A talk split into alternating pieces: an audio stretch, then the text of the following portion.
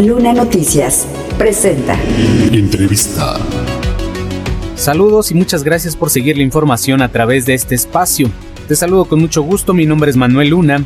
El día de hoy tengo el privilegio de presentarte una entrevista realizada al magistrado Edgar Hernán Mejía López, presidente de la Sala de Asuntos Indígenas del Poder Judicial del Estado de México, y es que apenas en marzo pasado se instaló esta Sala de Asuntos Indígenas con la que se visualizan las necesidades jurídicas de las comunidades originarias, se fortalece la cultura e identidad y se garantiza que los procesos en los que intervengan se desarrollen bajo una perspectiva intercultural. En ese momento, se informó que desde 2020 hasta su instalación, en el Poder Judicial del Estado de México se habían iniciado 487 asuntos en materia penal, en lo que al menos una de las partes se autoidentificó perteneciente a un grupo originario. De ahí la importancia de crear la Sala de Asuntos Indígenas para atender los nuevos asuntos que en segunda instancia se requiera de su intervención. Aunado a ello, para su correcto funcionamiento, el Pleno del Tribunal Superior de Justicia del Estado de México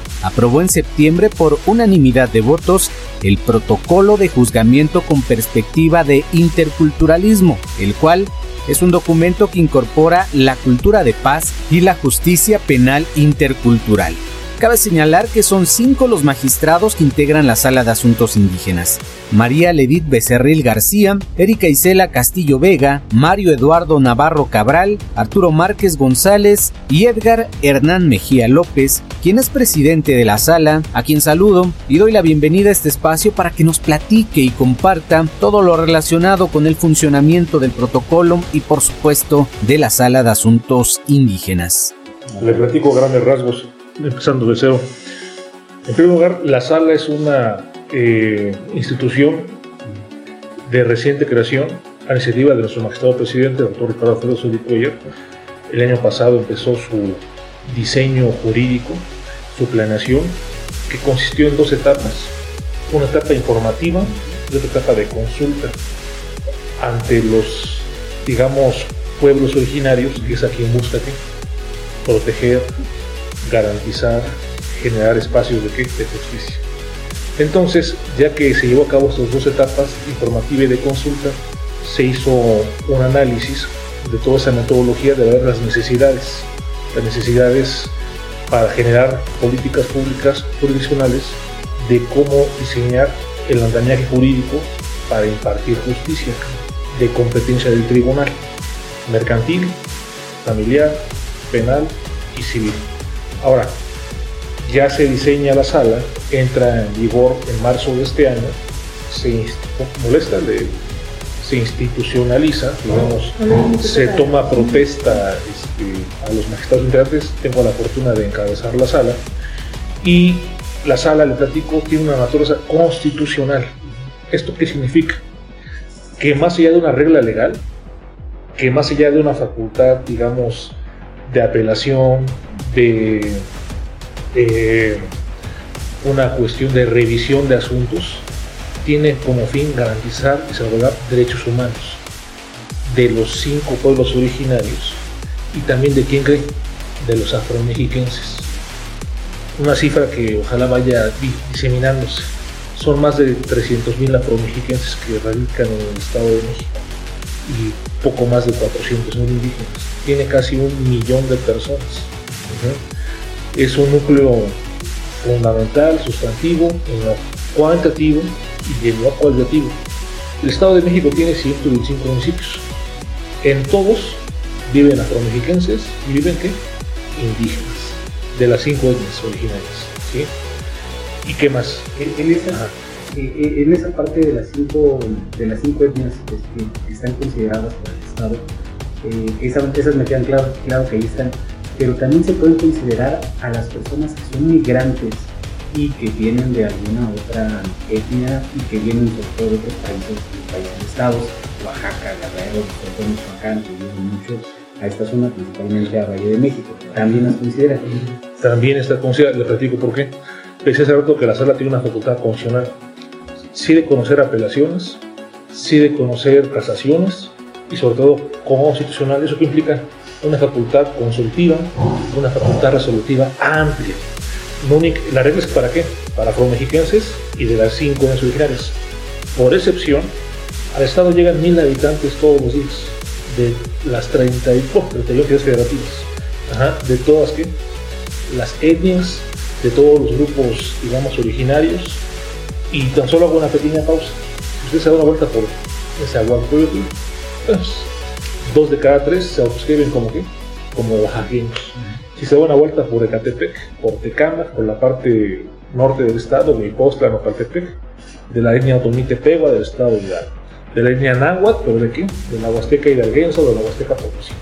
Entonces, si se va al sur del estado, por la parte de Guerrero, la parte vinculante con Michoacán, entonces sí, está controlado aquí que las salas indígenas tienen que garantizar que los derechos humanos, sobre todo, por regla, de las cinco etnias originarias, pero también de, los, de las migrantes, de los migrantes, que ya sea en forma temporal o definitiva estén asentadas en el Estado de México. ¿Y la por qué temporal? Hay migrantes centroamericanos, hay migrantes latinoamericanos que sufren lamentablemente a veces inseguridad, violencia, abuso. Y pues cuando pase una cuestión de estas, la Sala debe mandar un mensaje, repito, en materia con el Ministerio Público, las fiscalías, en materia penal, en materia de víctimas. En materia civil, pues cuando haya temas de patrimonio, temas de propiedad, temas de acciones reales o patronales, tienen que garantizarlo. En tema familiar, niñas y niños indígenas, mujer indígena, y desde luego temas con la personalidad, la integridad de los sistemas interculturales de cada etnia. La otomí, la mazagua, la tlahuica, la náhuatl y sobre todo eh, la matlacinca, que está en la parte de qué? Del Valle de Toluca. Debe contemplar Valle de México, Valle de Toluca, pero sobre todo tenemos clara el mapeo. Decía 125 municipios, los 45 distritos de mayoría, donde se eligen diputados, los 40 federales, y donde tenemos un tema directo es la división jurisdiccional del Poder Judicial. Cuatro regiones, Ecatepec, Tlalnepantla, Texcoco, Toluca, y los 18 distritos judiciales. En todo se insta y se resuelven temas de afromexiquenses y de indígenas. ¿Y el tema de fondo cuál es? Las diferencias nos hacen desiguales. Y el tema está que la pobreza extrema, la pobreza, la desigualdad, la violencia, llámese de qué, de racismo, de clasismo, de discriminación, tenemos que acercar la justicia porque se generó un protocolo de interculturalismo jurídico donde resume poco más de 100 instrumentos internacionales, regionales, nacionales y, locales en beneficio de ellas y de ellos. Y eso obliga a que ministerios públicos, defensores públicos, fiscales, jueces de primera instancia, magistradas y magistrados, lo apliquemos, lo interpretemos a favor de qué? De las cinco años originarias, de los afromexiquenses y también de las o los migrantes nacionales e internacionales. Que los derechos humanos son para todas y para todos. Mm. Ahora sí entrando en materia del protocolo, ¿cómo funciona? ¿Qué es lo principal?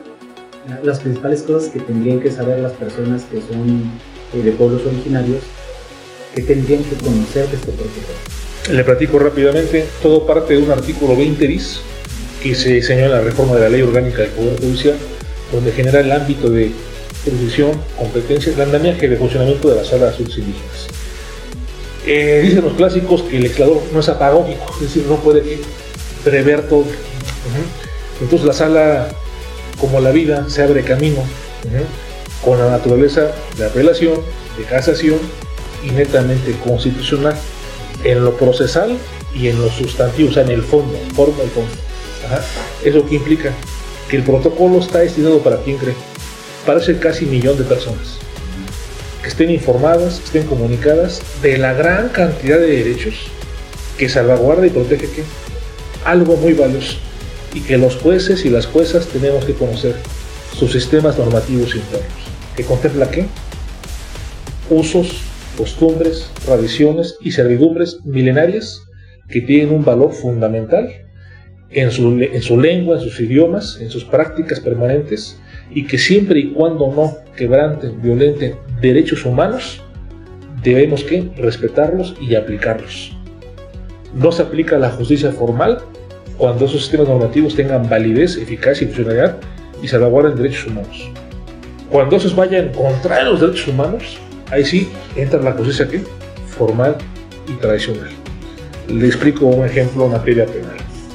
Eh, esos criterios que están recogidos en el protocolo dice que para sujetos activos de la presunta acusación de un delito, si un delito no es grave, debe privilegiarse qué? La sanción, el castigo, la multa del sistema normativo interno de esa comunidad. Tlahuica, Matlacinca, Mazagua, Otomí, etc. O de los migrantes. Son grupos, este, digamos, eh, que estén temporal o forma definitiva en el Estado de México. Siempre y cuando no violente derechos humanos. Si hay un tema que transgrede lo que implica el derecho humano, o sea, concretamente delitos graves, es la regla, si se aplica aquí, el código penal tradicional.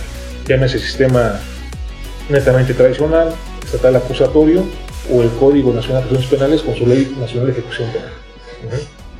No sé si nos hemos dado la distinción. En materia civil, temas de propiedad, de un reivindicatorio, de un plan de posesión, asuntos que tienen que ver con, digamos, eh, la parte acción real, acción personal. El protocolo dice, porque reitera lo que señalan más de 100 instrumentos internacionales.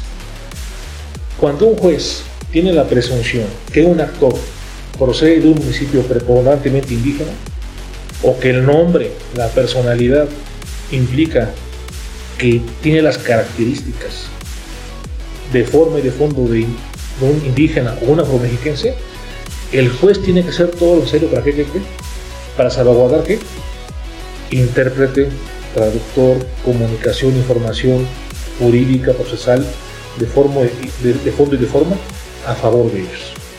Y tiene que garantizar que, que más allá de las reglas tradicionales, se salvaguarden sus derechos humanos de sus sistemas normativos, siempre y cuando no vaya en contra de los derechos humanos. En materia familiar, si me permite. Eh, sabemos que hay lamentablemente violencia a veces en los pueblos originarios y ahí hay que salvaguardar que la personalidad, la integridad, la dignidad de la niña, del niño, del adolescente y sobre todo de la mujer indígena. El protocolo contempla parámetros internacionales, bloques internacionales, por ejemplo, de la mujer para sedad, o bien este, asuntos de convenciones eh, a favor de la mujer, de las niñas y niños, donde inclusive yendo contra la propia cultura del pueblo originario, entramos a favor de salvaguardar derechos humanos para ir sensibilizando, ahí sí, al sistema normativo interno. Temas de herencias, temas de violencia, de adopciones, temas de abandono, temas socialmente ¿qué? delicados. Y hay que ir de la mano, de la mano, sensibilizando, eh, convenciendo, persuadiendo al pueblo originario. El tema mercantil, actos de comercio, que es un tema de mercados, un tema de plazas, un tema de qué? De sus cosmogonía inclusive del intercambio de, bienes y servicios, ¿no?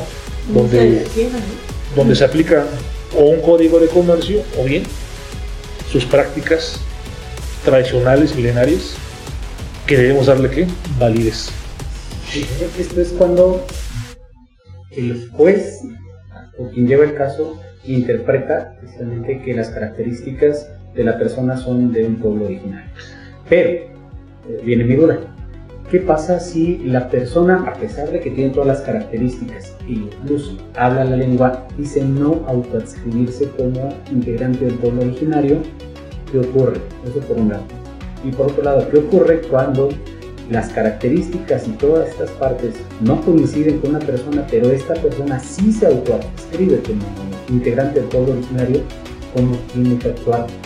¿Cuáles son las eh, funciones o las normatividades entran dentro del protocolo para poder definir si el asunto se toma en la sala o se va sobre la vía común. Le platico si me permite un comercial. Yo estuve dando dos años, así, clase en la maestría en el estado de Chiapas, en Tuxtla Gutiérrez y en San Cristóbal de las Casas.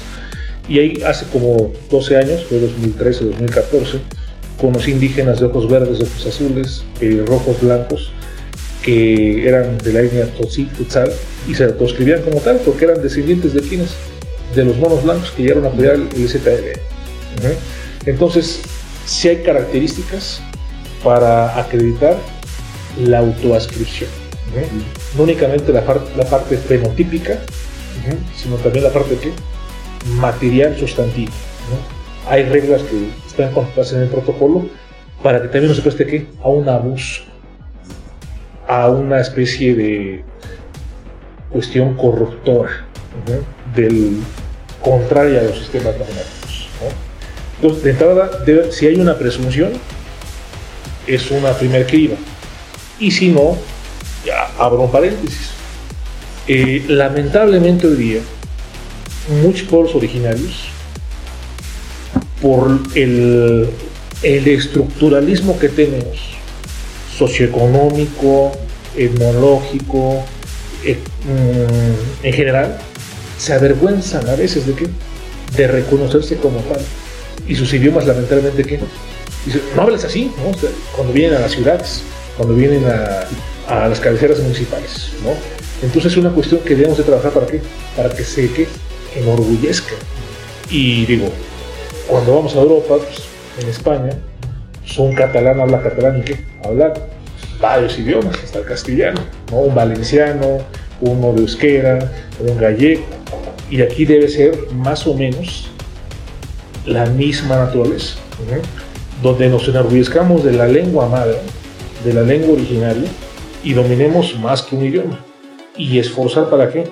Para capacitar fiscales, ministerios públicos, jueces, asesores jurídicos, asesores de víctimas, magistradas, magistrados, a donde que dominemos, conozcamos y entendamos y comprendamos lo valioso que son esos idiomas y repito, costumbres, tradiciones, para que darnos cuenta en el momento de que si son que hablantes, se autorreconoce la descripción o bien se puede prestar un abuso para reponer procedimientos que pueden estar jurídicamente muertos o que bien le quieren dar la vuelta a una cuestión de cosa justa. Está contemplado en el protocolo. Muchas gracias al magistrado presidente de la Sala de Asuntos Indígenas, Edgar Hernán Mejía López, quien nos ha dado luz respecto al funcionamiento y respecto a cómo se aplica este protocolo en la Sala de Asuntos Indígenas. Mi nombre es Manuel Luna, nos saludamos pronto. Recuerda seguir www.lunanoticias.com. Ya tienes conocimiento, compártelo.